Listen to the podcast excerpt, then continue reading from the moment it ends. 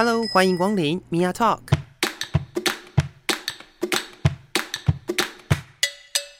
每个人都是有趣的书，有着独一无二的故事。一杯咖啡的时间，与你分享生活点滴。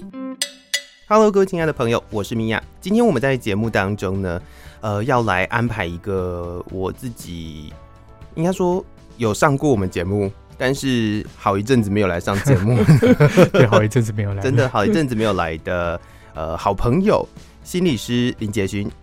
嘿，各位观众大大家好，是听众朋友，我们没有影像，所以没有观众，没有观众。嗯，对，我们今天要来聊一聊，就是我想。很多朋友在呃，应该说最近这一段很长的时间，近几年啦，大家对于就是多元，或者是呃，我们讲可能现在很久以前，很久以前，因为甚至我身边还有一些朋友都还觉得所谓的那个呃，就是。释字没有没有没有，释字第七十八号解释施行法、哦、还是认为那个叫做所谓的多元成家法案，嗯，但它其实是完全不一样的东西，对对。然后这个多元这个词啊，在大家的生命当中就是一直不断的出现，然后再来就是大家会呃会开始谈就是所谓的多元性别，嗯嗯，到底多元性别是什么？到底什么是多元呢、啊？嗯，就是多元这件事情应该要怎么样去？去理解它，嗯，对，那就是今天特别邀请杰勋来跟我们分享这一个这个主题啦。但我觉得好像也不用聊这么就是这么生硬这样，我们还是有点对话这样子，就是因为没有没有就没有要没有要就是呃就是指导那个我们讲那种就是很深度的知识性的东西，但是跟听众朋友们分享一下，你觉得什么是呃多元，或者是对你来讲，好，我们谈多元性别好了。你觉得呃多元性别是什么呢？嗯，我我觉得，我就我就讲到这个主题的时候，的确多元性别、多元成家，然后多元法案、多元什么或者多元种族，其实很容易让大家都很很混淆。嗯哼，哦，那我觉得追根究底，其实以以法案来讲，至少两千年的性别平等教育法，然后就有定义多元性别这件事情。嗯嗯，嗯，他讲的是同志族群嘛？是对，可同志族群其实发展就是。哦、呃，在推广到现在，其实有分很多的很多的类别。嗯哼，好、哦，有人的分类方式是 LGBT、LGBTQIA。嗯哼，哦，然后甚至有不同的分类方式。好、哦，就它后面有越来越多，所以现在大部分的人都会 LGBT plus。对 plus，对哦 plus 比较简单。对对对对对，或者是我的方法是用酷儿代称。哦、嗯、，OK，好，对，就是那些没办法在。我们简单分类分类里面说的那些那些内容这样子，嗯嗯嗯，哦，然后我觉得多元性别，后来我在分享的时候，我觉得我都会放在多元性别的光谱上面去说，嗯，因为性别光谱其实说明了一切，哦，性别光谱，性别光谱的话是。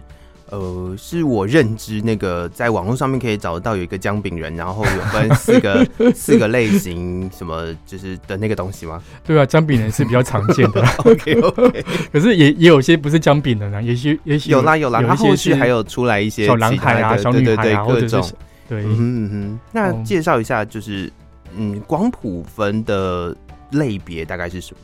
它简单来说就是呃，分生理性别、心理性别。嗯然后那个认同跟那个倾向的部分，性认同跟性倾向的部分这样子。哦，哎，哦哦哦哦哦哦哦哦，你想要什么？没有没有没有，不不不不不，因为因为你刚刚讲完的东西跟我的理解不太一样。OK，你刚刚提到的是生理性别、心理性别、嗯、性别认同跟性倾向。嗯，那我记得我自己的呃，我自己认识的光谱是。生理性别、性别气质，嗯，然后性别认同跟性倾向。哦，对对，你这样子才对。哎、欸，来纠正了我，太好了。来宾被我纠正了。嗯，对吧？因我记得应该是这样，因为对，因为所谓的心理性别这件事情，我们大家。呃，我想我之前也曾经在节目里面跟听众朋友们分享过，嗯、就是很多人会讲心理性别，嗯，但是心理性别这一件事情，它呃比较有点像是南瓜的性倾向跟性别认同，嗯，之后包起来的一个东西，是是，就是大家比较难理解的的那一些部分，全部统包叫做除了生理性别之外的其他东西统包成一个心理性别。我记得我之前、呃大部分会看到这样子的分法。所以我刚刚第一个听到你讲心理性别的时候，我心想说，嗯，那这样后面是什么？嗯、你真的是有动脑袋，也很棒。所以简单来说，就是生理性别，就是我们用生殖器来分嘛，就是有男性生殖器跟女性生殖器，我们会说是呃，所谓生理性别男性跟生理性别女性的一个状况这样子。那、嗯嗯嗯啊、当然有一些人是两个生殖器都有，我们就会把它归类成是呃，我们白话一点叫阴阳人的一个状况。啊，这个是少数有的一个状况。那我来补充一下，就是这个呃少数有的这个状况啊，呃，如果说刚刚提到的是比较白话一点的说法是阴阳人，嗯，对，那他其实还有另外一个我觉得比较比较讲起来比较不会这么这么改革，这么 这么困扰的一个说法叫坚信人。哦，坚性就是在中间的坚。哦，坚信人，对对对对对对对，就是就是这是呃很多在嗯学术理论上面。就是跟性别研究有关系的一些理论上面会看到的比较多的一个用法啦。嗯，对对对，因为阴阳人或许在普罗大众听的是比较清楚，比较知道它代表的是什么，但是但是因为也怕会有一些污名的问题。对对对对对，所以它有一个呃比较正式的名称是坚信人。嗯。好，请继续。所以在生理性别上面就会发展出那一种，因为男性跟女性的生殖器，它会有它的荷尔蒙的分泌，嗯，就造成它的一个、嗯、呃生长生长过程，呃是不一样的。是哦。那刚刚讲到另外一个东西是那个认同的部分，嗯，就虽然我是生理性别男生哦，那也许我的认同会是一个生理性，呃，我的认同也许是一个女性的一个状态这样子，嗯，嗯，嗯，啊，当然它也有可能是。他生理性别是男生，然后认同是是男生这样子的状况，嗯，所以就会有另外一个排列组合出来了。哦，所以这个部分其实蛮蛮让大家困惑的地方。嗯。我想很多朋友会困惑的点，大概就是，哎、欸，那那所谓的就是认同这件事情是，就是我只要觉得自己是男性，嗯，就是男性，然后是女性就是女性的意思吗？基本上是，可是因为在认定上面，它需要经过那个医学的呃程序上面的东西，嗯嗯、包括你要两个精神科医生的检定，嗯哼，然后检定完之后，哦，他需要帮你做做类似荷尔蒙治疗的呃尝试。哦，尝试的意思是说，就是你需要打荷尔蒙到身体里面去体验那个感觉，那是不是你可接受的？哦、嗯，那这个是一个我觉得比较是后端在处理的部分。那认同的部分是他觉得他是就是是的。OK OK。好，那接下来的话就是气质嘛。嗯嗯，那我想气质大概就是通常两端都会叫做阴柔跟阳刚，阴柔跟阳刚，对，对吧？基本上是这样分法，没错，对嘛、嗯？就是在光谱的部分，对，所以我们都可以都都可以猜想得到，阴柔的话可能代表颜色可能是粉红色，哦，那阳刚代表的颜色可能是深色系列，像蓝色、像黑色这些东西。哦。嗯这个也是大家在生活当中可能会碰到的一些呃性别的一些分类跟一些分类刻板印象，对刻板印象，我觉得那个颜色是刻板印象本人呢。所以我觉得讲性别光谱的时候，其实某一部分我们用了一些刻板印象在教育大家，可是这刻板印象是好用的，刻板印象。呃，我只能这样说啦，就是我认为刻板印象是一个进入跟大家讨论的一个呃共同语言，对，共同语言。但是在这个共同语言当中，其实，在某一部分，其实也是我们希望去呃反转或破除的。嗯嗯，是。所以这个东西就让我想到，像有一些同志朋友，比如比如说男同志好了。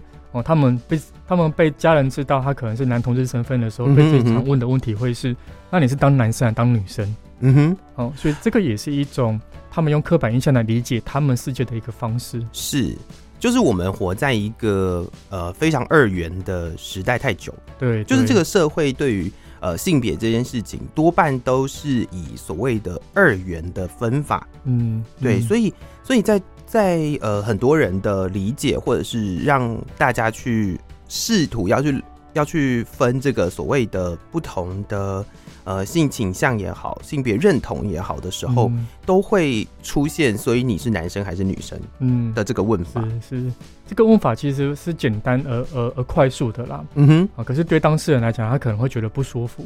哦，嗯、确实没有错。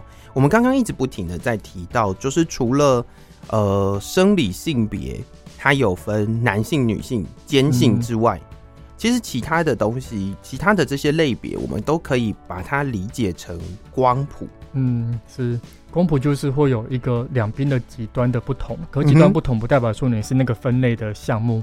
嗯哼嗯哼嗯哼，所以就比较偏哪一边这样子，就是有几趴几趴的差别嘛。对对对，几趴几趴的差别。可是这个还是一个我们理解它的方式，所以不见得是我们可以用这个方式跟他互动。嗯、所以有有些时候我们还是得尊重他自己对自己认同的的选择。哦，也许我认为他很阴柔，是，可是他说哦，我其实是觉得我很阳刚啊。嗯哼，那我们该怎么办呢？那就尊重他嘛，这样子。哦，这个在呃，就是一般的、一般的生活上面会会会很容易碰到吗？就是我的意思是说，就是在在生活生活面上，嗯、你自己身边有有人有。就是有这样子的困扰嘛，就是身边的人可能呃觉得自己了解了一部分的光谱，嗯，是，然后试图想要跟他沟通，但是实际上又呃又不是那么的不是那么的理解，或者不是那么的尊重的状况下的那个的困扰吗？这个让我想到两个例子，一个例子是那一种。比如说，因为我是智商心理师嘛，然后在物谈的时候，他们会写一个初谈表。是，他说他初谈表上面会勾男生、女生。哦，那这个时候他们如果是兼性人，或者是他们是跨性别，他认同是另外一个性别的时候，是是是，他勾哪一个？嗯哼，哦，他就会跟你 argue 说，呃，那我我怎么办这样子？嗯哼，哦，这是他其实是是一个在归类里面他是不舒服的。是，那另外一个东西是我想到的事情是那一种。呃，我这次过年回家，待在家里面比较长时间。嗯，然后我们家有有生理性别男生的侄子跟生理性别女生的子女这样子。嗯嗯、然后他们在过年期间就被我爸就被他他爸爸给要求是要要去打扫。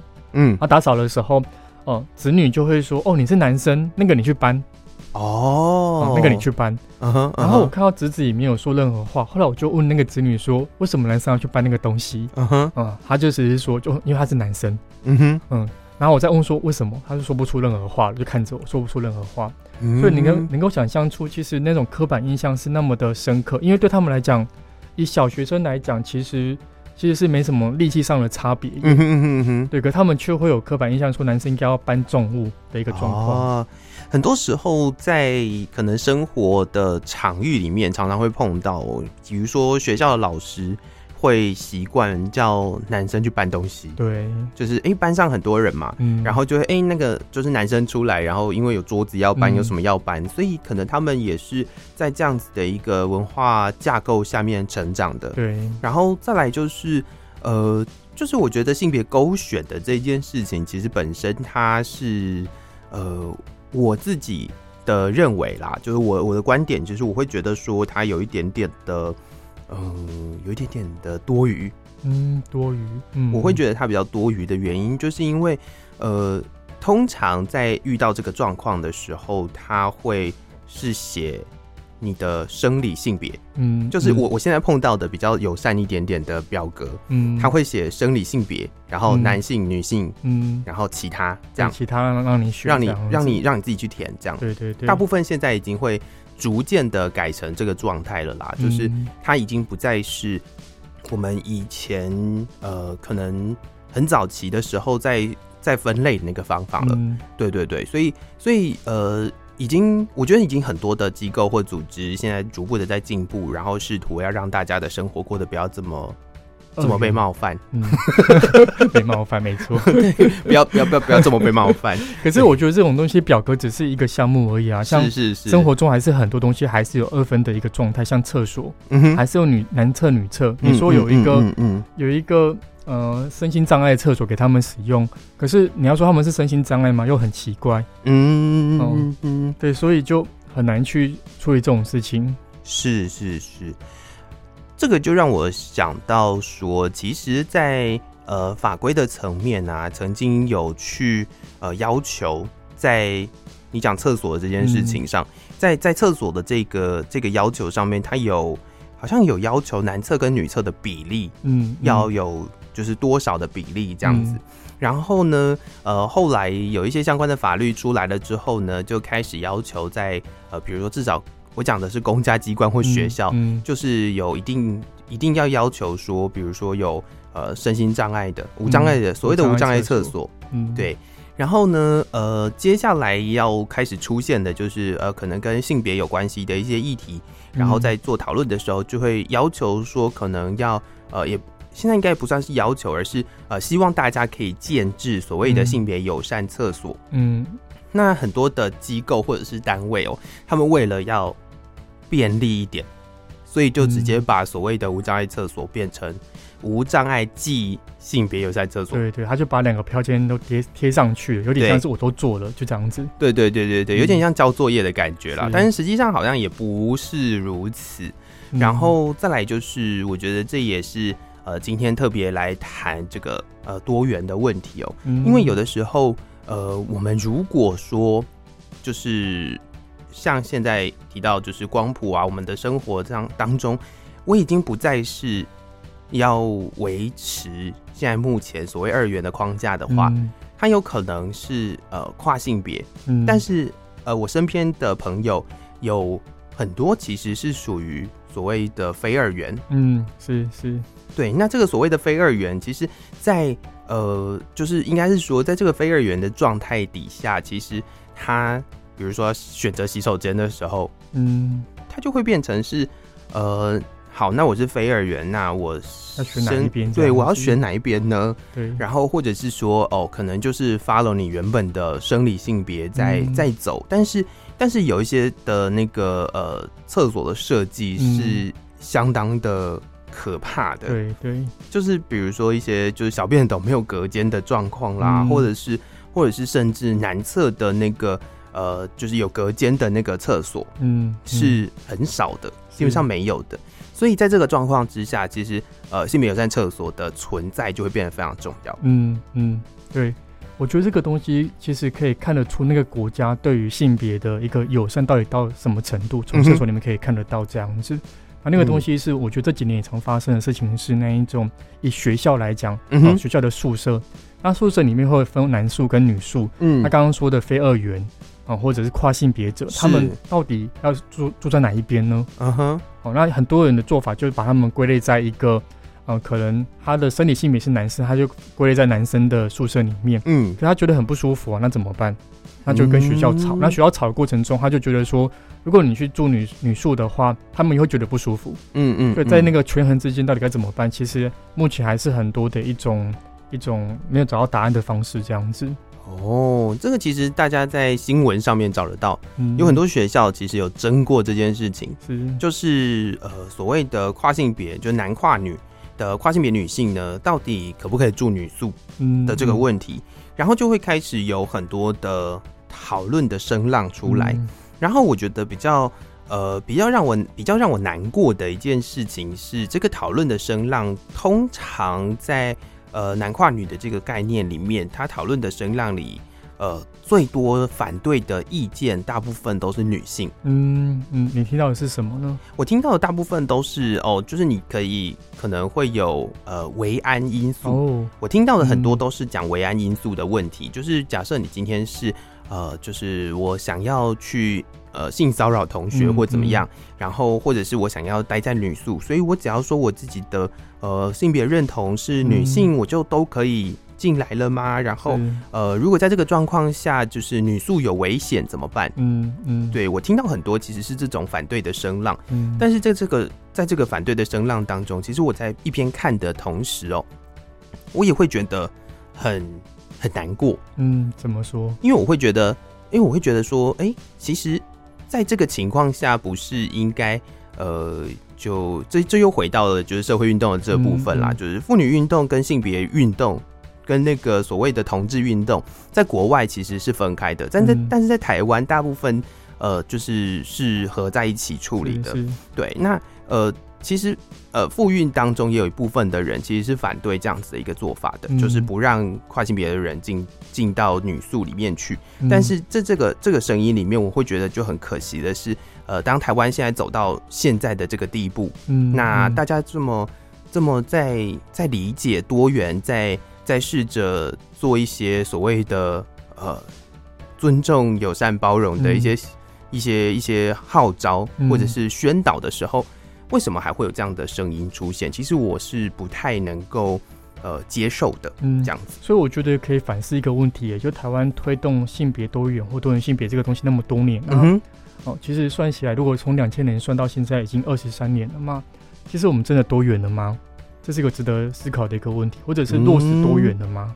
嗯，其实多元的这个概念哦，对于很多的朋友来讲，他其实还是相当模糊的。是啊，是啊。对，然后纵使我们今天在节目里面有跟大家分享说，假设你今天要去理解一个多元性别，然后我们呃刚刚讲到的那个部分是，呃，你可能会在呃。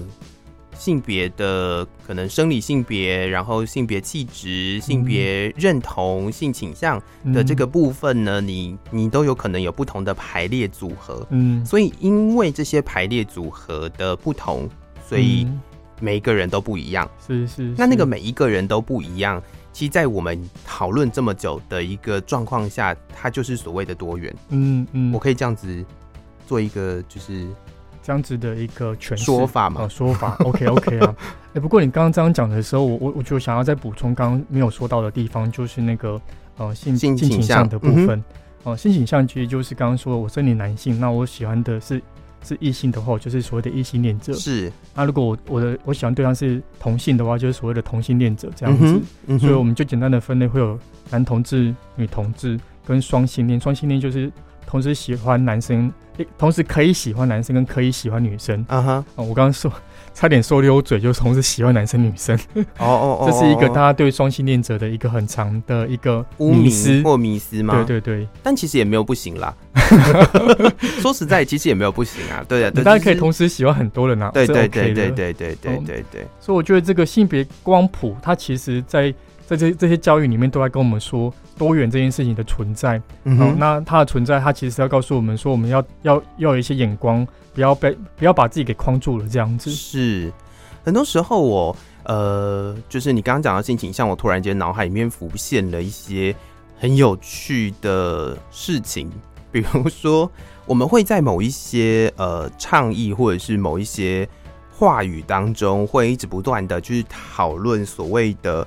呃，那个叫什么？嗯，爱最大，嗯，或者是呃，什么什么，反正就类似的这种说法，就是以爱之名，嗯、然后来来来做一些倡议哦。嗯、但是有的时候，呃，回头去思考，就像你刚刚就是说那个差点说溜嘴的一个状况，就是就是爱这件事情，真的如同大家所想的这么这么具有包容性吗？嗯。有的时候，我们我会自己觉得说，其实大家现在所想到的爱这件事情，都是都是都是很狭隘的。嗯嗯，就是就是大家都会觉得说，哦，就是就是你一定要呃，我们讲的一个符合社会规范及社会期待的一个单偶状态。嗯我觉得那个爱可能都是呃有一些自己的价值观加注在上面的一种爱，你符合我的价值观，我就给你爱的那种感觉。嗯哼嗯哼，嗯，所以所以这就会就是又出现了另外一种，就是对于性别刻板印象里面的一个问题哦。就像你刚刚提到的，假设今天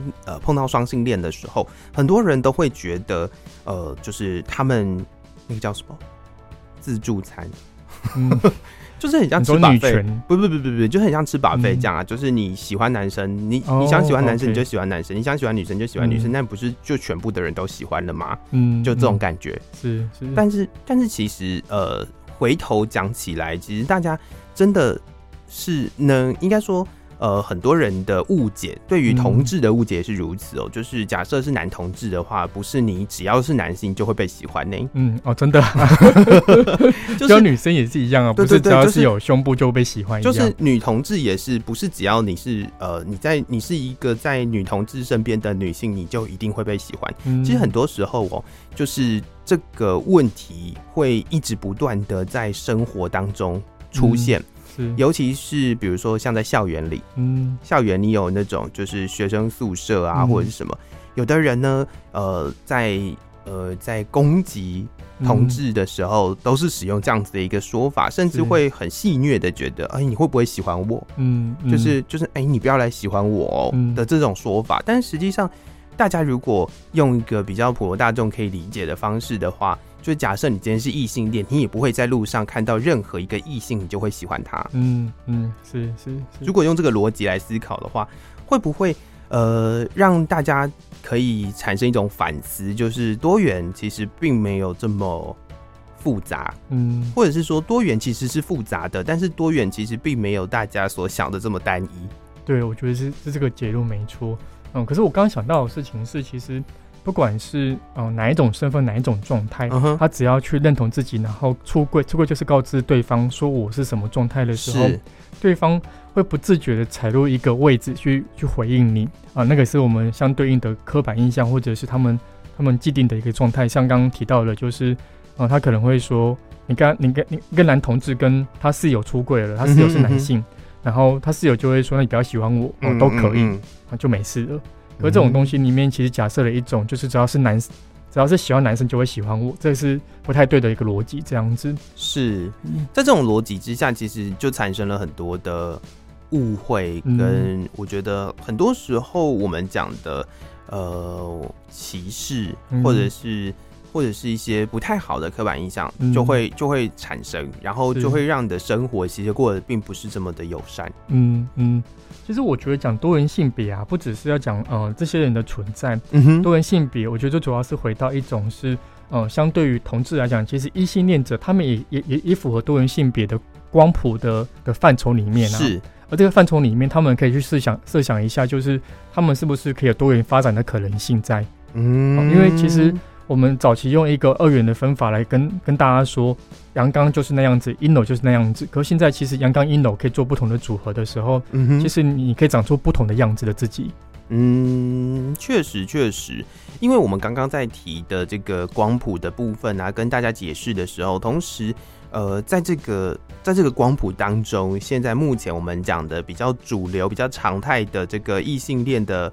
的角色其实也包含在其中，嗯、它也是多元的一部分。是啊，是啊，对，所以其实我们只是从呃，可能原本的一种思路，嗯、就是可能一元化的呃一种只这个世界上只有只有某一种人，嗯，到呃可能某一些学者出来提出，其实女性也是跟男性一样的平等的，嗯，嗯。对，就是才会出现那个呃，就是呃。博瓦的第二性，然后逐步的开始出现，逐步的开始出现，就是男性、女性的平等。然后透过这样子的一个争取，然后从一变成二，嗯，然后从二之后往上走。那那个那个往上走，其实就是就是多元的一个概念。我觉得这个变成它，也许它本质一直都存在着，只是我们更多的思维跟框架可以知道说。其实是有这么多的发展可能性，这样子。对，所以这个也可以，呃，我觉得这个大家可以再用另外一个角度去思考的是，它原本就存在，嗯，它不是现在才有的。嗯，对，所以有些时候我去校园场去演讲这个主题的时候，其实我常问的一个问题会是，就是你觉得多元性别跟你生活中有什么相关？嗯哼，哦。然后，其实我常遇到的学生回答的问题就是，回答的答案就是，哦，因为要尊重尊重同志啊，啊、uh，huh. 因为同志可以结婚了，所以我们要知道这件事情，类似这样子，好像跟他无关一样，那是同志朋友的朋友们的事情，就是、就是好像呃，又把这件事情丢回去，嗯、因为了，因为有了这些人，所以我们必须要要学习学习，我们要认识。所以这个好像就会变成像是身心障碍者刚刚说的那个例子啊，就是他们变成是有他们的存在，我们必须要尊重他们，必须要礼让他们，必须要怎么样？可是并不是如此，因为它本质就存在着啊。嗯嗯嗯嗯嗯，对吧、啊？那本质存在着，应该是回到他们自身身上的事情是，在他们生活中，他们有没有用性别性别框架的眼光去看待自己的生活？哦，确实是如此哦。我觉得有的时候，呃，就应该是说，我们的人生当中，你走在这个人生之路哦，可能就是，嗯、可能就这几十年。有的人可能就是过百年这样子。嗯、anyway，反正呢，在这一段路上，你可能会遇到的人形形色色嘛。嗯、我们都会讲，哎、欸，形形色色，对不对？就是、啊、就是各行各业形形色色、嗯。是啊，是啊。然后可能你也在人生当中会遭遇到，不遭遇到，就是碰到不同的、嗯、呃类型的人。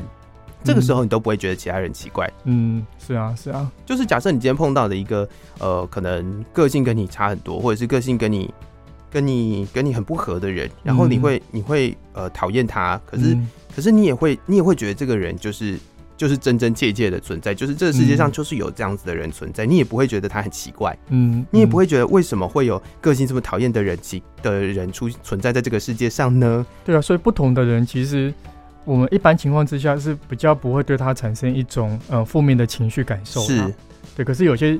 刚刚提到歧视的感、歧视的刻板印象在身体里面的，或在记忆里面的时候，它就会影响你在对他的一个观感这样子。嗯嗯嗯。哦、尤其啦，尤其像你刚刚提到的，可能呃，就是障碍者的部分也是一部分啊。嗯、但是呃，在性别这件事情上，我觉得它又跟我们的生活更息息相关了一点。嗯。嗯，因为不见得每一个人在呃生活当中都实际上在家人好了，我讲家人，不见得家人里面都有。障碍者，嗯，但是，呃，就是你刚刚提到在春节期间回家这个过程当中，哎、嗯，随随便便一件生活上面的事情就会牵扯到性别了，嗯，对啊，所以他真的跟大家都没有关系吗？或者是、嗯、呃，可以很仔细的去思考，其实，可这件事情其实很难解，你、嗯、知道吗？因为。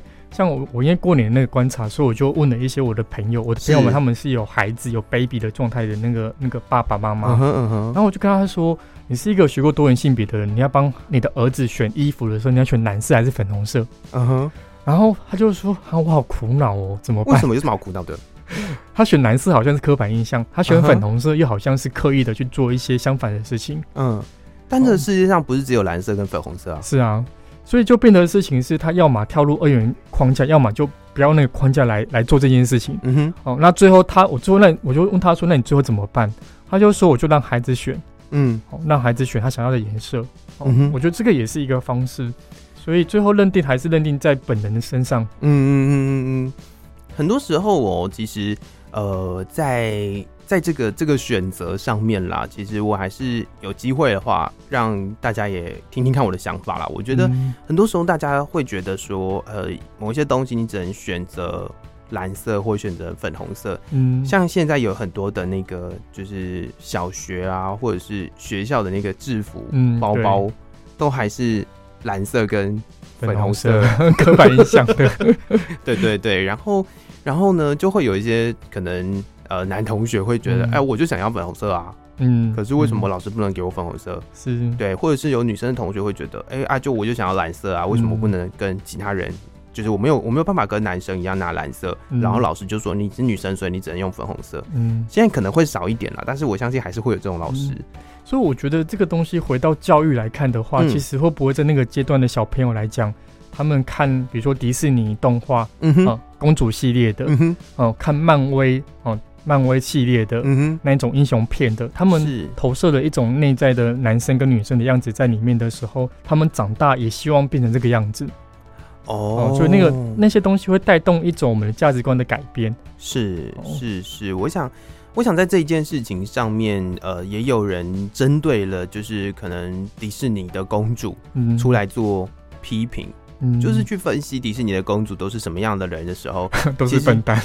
呃呃，没有没有没有，这是一个我简单的分法。就是就是迪士尼的公主都是白种人的这件事情上，其实才会逐步的让大家觉得，就是哎，公主就是就是一定要长那个样子嘛，就是一定要是那个皮肤要吹弹可破嘛，就是一定要长得像白雪公主这样，就甚至是呃，我想在大家都这么认识，或者是大家都这么知道所谓的。呃多元是存在的的同时，呃，连迪士尼的真人电影就是小美人鱼是黑人演的这件事情，大家都没有办法接受了。嗯，对，啊、所以这件这个事情，我觉得还有蛮蛮多可以跟大家讨论，或者是我觉得还是还是还是影响也蛮大的。嗯，是是，是不是是不是会因为这些小朋友可能一路上从小看到大的东西，嗯、这些东西对于呃大家的。心里面的一些想法，或者是一些既定的印象哦，都会影响到你后续的生活呢。嗯，的确我认同，所以我想要再重新诠释我刚刚那句话，都是笨蛋这句话。我觉得那个在说的事情是我们印象中的公主系列，就是那一种白皮肤，嗯、就是那种很美丽，就是那一种被宠爱、被照顾的，甚至那一种他的做法跟跟思考方式都是很一致的，很依。依赖在对方的那一种，就是所谓的笨蛋的状况。是、哦，我觉得在说的事情是，其实我们人活着不是单一的这个样子而已。嗯哼，哦，那是多元的的方向。可是当我们出现不同的，像黑皮肤、像长得丑的白雪公主的时候，或者长得丑的的的的的，的，不管任何角色的时候，我们都还是会投射某一种状态这样子。嗯，确实，对，那这个也是。呃，我觉得啦，就是假设大家对于现在的迪士尼有多一点点的理解的话，其实他们也试图要去翻转这件事情。他们有很多的公主已经不再是以前的那个样子了，他们也有很多的公主是自立自强的公主，maybe 就是长这个样子。对，就是所以，所以我觉得，呃，有有这个意识开始就认识多元，然后尊重多元，或甚至让多元的声音被听见的这个意识哦，就会逐渐的让大家理解到说，呃，其实透过身边的一些东西，不管是广告也好，不管是呃讲的卡通动画也好，不管是电影也好，不管是呃可能影集也好，甚至是课本，嗯嗯，故事书是。都。呃，都是会影响到大家，就是潜移默化的影响大家的一些认知的。嗯，然后透过这些认知呢，就是会反映在你的生活上面，会反映在你的呃任何一件你看事情的方式上，所以它就形塑了一个价值观。嗯，那那个价值观到底是什么？然后你有没有办法去透过更多的阅读？我讲的阅读可能不只是书，嗯，就是阅读身边的所有东西，嗯，然后去去理解这个世界，其实还。还有很多可能性的。对啊，对啊，嗯，嗯，这个也是我觉得在呃今天的节目里面特别邀请杰勋来跟我们分享，就是到底多元是什么。然后我们今天呃花了蛮大的篇幅在讨论多元性别。嗯嗯，对。那我想呃听完这一集的节目，如果听众朋友们就是可以用不一样的。角度去看待迪士尼的公主，怎么突然间就是这个这个奇怪的结论？有吗？就是如果说是呃，就是你可以用不同的角度去看待你身边的所有的东西，嗯，不见得是迪士尼公主啊，就是你身边的所有，可能你看到的广告也好，你看到的呃电视剧也好，就是你身边的这些东西，你都可以用一个呃比较。比较有意识的这个角度去去思考的话，嗯，比较有性别意识的角度去思考这件事情，对，哦，那你的生活可以更多元一点。对对对对对，就是我觉得很重要的一件事情，就是先认识，先知道，就是这些我们所讲的这个多元，嗯，就在你我的身边，是，而且这个你我的身边，就是就是日常生活的一部分，嗯，所以多元到底关我们什么事？你最后你有自己的结论吗？我觉得关关乎一件事，就是我是否想要一个多元的社会跟生活，跟跟我有关的这样子。嗯，我觉得我如果是呃，就是我想要补充你刚刚的这个结论哦，就是我觉得它不是我是否想要有一个多元的社会，而是这个多元的社会就是这样存在着。嗯，我想不想要？它都会跟我切身相关。我想不想要已经不重要了。嗯，我想要或我不想要，它都在。是，所以我觉得实际上应该呃，应该要做到的地方，就是当大家觉得很多事情都你都会戴上一个有色的眼镜去看它，或者是你有你有你觉得只要是呃男同志就怎么样，女同志就怎么样，或者是你你认为的跨性别都怎么样。那假设你有这样子的一个想法出现的时候，其实我觉得就会推荐大家就是踏出你的舒适圈了。嗯，是 我觉得踏出舒适圈会是一个蛮重要，在认识多元这件事情上面很重要的一环。嗯，是是。当你离开你身边原本的生活环境的时候，就会有蛮多呃，就是你你你已经在你的舒适圈待太久了，然后你已经接受他这个温暖的保护太久了，嗯、然后你就会不知道大家都长什么样子。所以我觉得真的是呃要走出去很重要，嗯、然后然后接纳自己，然后多听米娅的节目啊，对对对对对，哎、欸，这很重要。我们节目嗯对，是是是，那今天真的是非常感谢杰轩来到节目当中，就是我们。也很久没有呃一起录音了哦，真的一段日子。对啊，对啊。那接下来如果有什么其他有趣的主题，我觉得也可以再找你上来聊聊。对，因为呃，其实在，在呃心理师的这个领域上面哦，就是我相信你可以看到形形色色的人，嗯，然后在在呃这个这个领域上面，其实也有蛮多我觉得可以跟大家分享的，嗯，因为。因为我们大家现在来，我至少我觉得现在在呃，就是现在的人对于就是心理的这个，嗯，应该说对于智商这件事情，已经是觉得它是生活的一部分了。嗯，很多时候就不会，应该说它就是生活。然后如果它是生活的话，就是会跟大家息息相关。所以有非常多的事情是是可以呃来聊聊的。OK OK，非常多的主题。对啊对啊对啊。再次的感谢杰勋来到我的节目，谢谢你。嗯，感谢。对，那也谢谢各位听众朋友今天的收听，我们下次见喽，拜拜。